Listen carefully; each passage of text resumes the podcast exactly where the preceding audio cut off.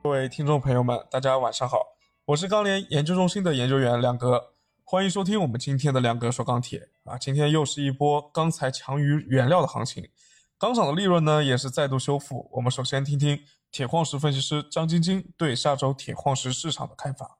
好的，主持人。本周铁矿价格随着唐山限产的加严，导致需求大幅下降，所以整体呈现震荡下行的趋势。下周来看的话，首先供应方面，随着澳洲天气的好转，发运预计会有会有一个明显的增量。那根据船期推算，下周到港也会有所增加。需求方面的话，唐山限产日益趋严，铁水将延续一个比较大的降幅。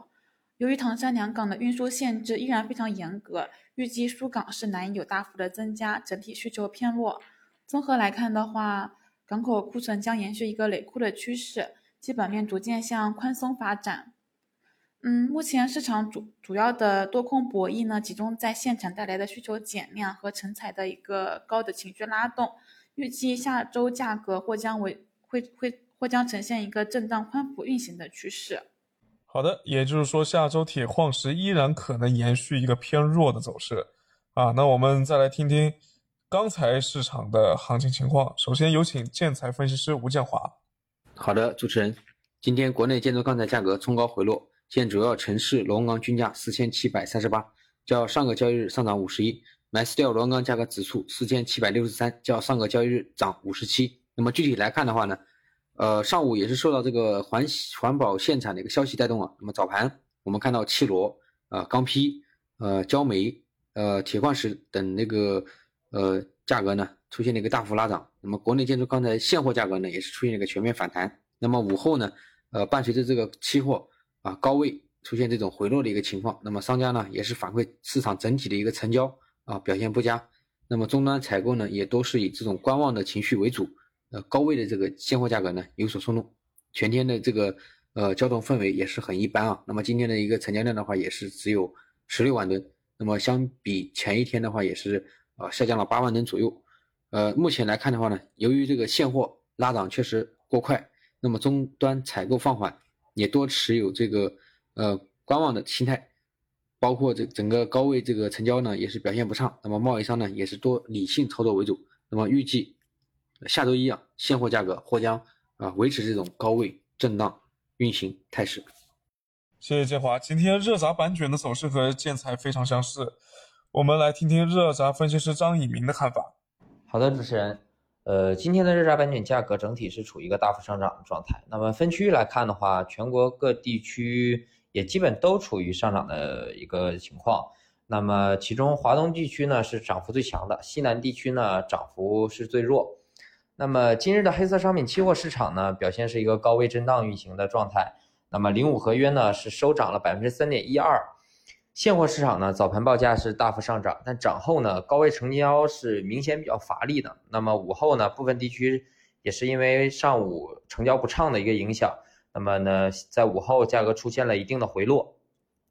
呃，而且昨天夜盘的上涨主要是也是。受唐山限产加严以及库存拐点出现等一系列消息的刺激，那么盘面出现拉升。但是今天早盘现货在跟涨后呢，高位终端的接受程度呢表现的比较差。而且就华东来看的话，前两天商家收货的成本基本在四千八百二到四千八百五之间，那么目前是依然有利润的。那么面对短期不确定性比较大的这个行情呢，商家基本心态上和操作上基本都是选择出货套现为主。那么短期来看呢，情绪面在基本已已经打满的情况下，价格在五千以上的点位依然还是难以站稳。那么基本面又不支撑大幅的一个下跌，那么供需矛盾短期呢依然在一个累积。所以综合来看，短期价格或将维持四千八百五到五千之间的一个区间震荡运行。好的，谢谢以明。焦煤、焦炭近期价格依然很弱啊，基本上已经是黑色系里面最弱的品种了。我们有请煤焦分析师熊超来为我们介绍一下情况。好的，大家好，我是煤焦事业部熊超。那么今天继续给大家说一下这个双焦市场的一个情况啊。那今天的整个盘面表现的话，双焦也是比较弱的啊，特别是焦炭啊，焦煤可能相对来说还好一点。但在整个黑色系里面，焦炭是现在是最弱的一个品种啊，因为大家现在已经看到了整个基本面这块的话，焦炭应该是最差的一个啊。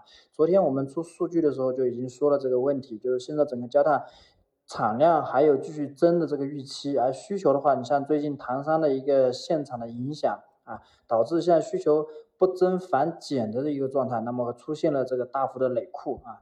钢厂、港口，包括焦化厂的库存都有累积啊，特别是焦化厂啊。现在市场预期的话还会继续下跌，所以钢厂都在控制这个焦化厂的发货啊。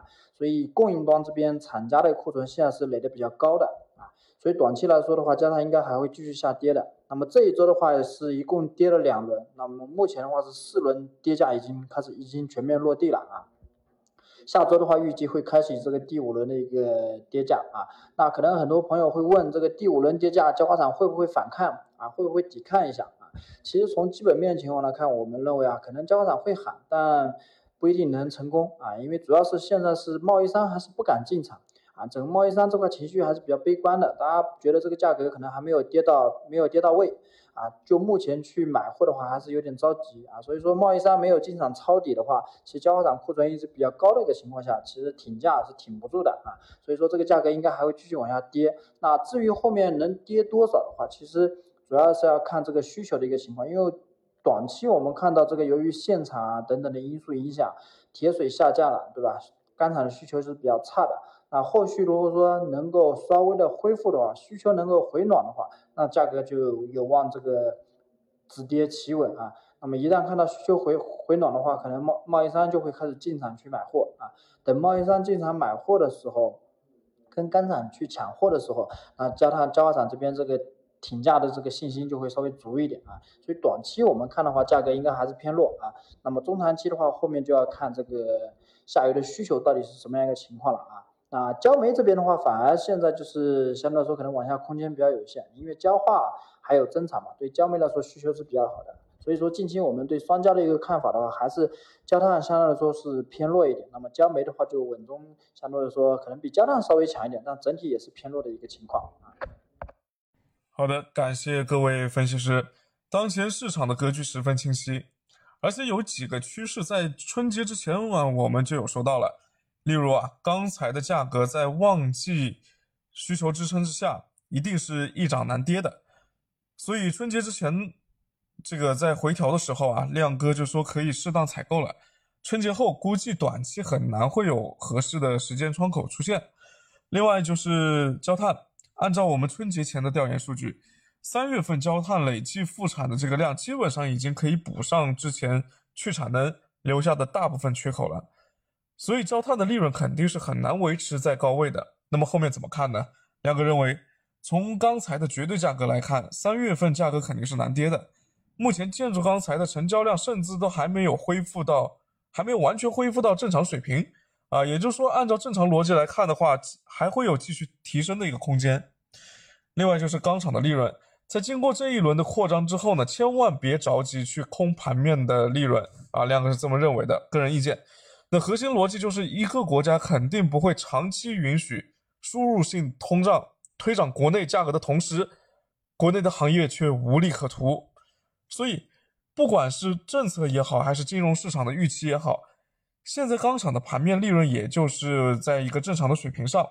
毕竟，钢厂有了利润，才有希望将一部分的利润向国内的制造业进行重新分配。所以。近期的市场本质上它就是一个利润重新分配的过程，啊，铁矿石、钢材、焦炭都是如此，其中这个道理您慢慢品。今天又到了周五了，祝大家周末愉快，下周再见。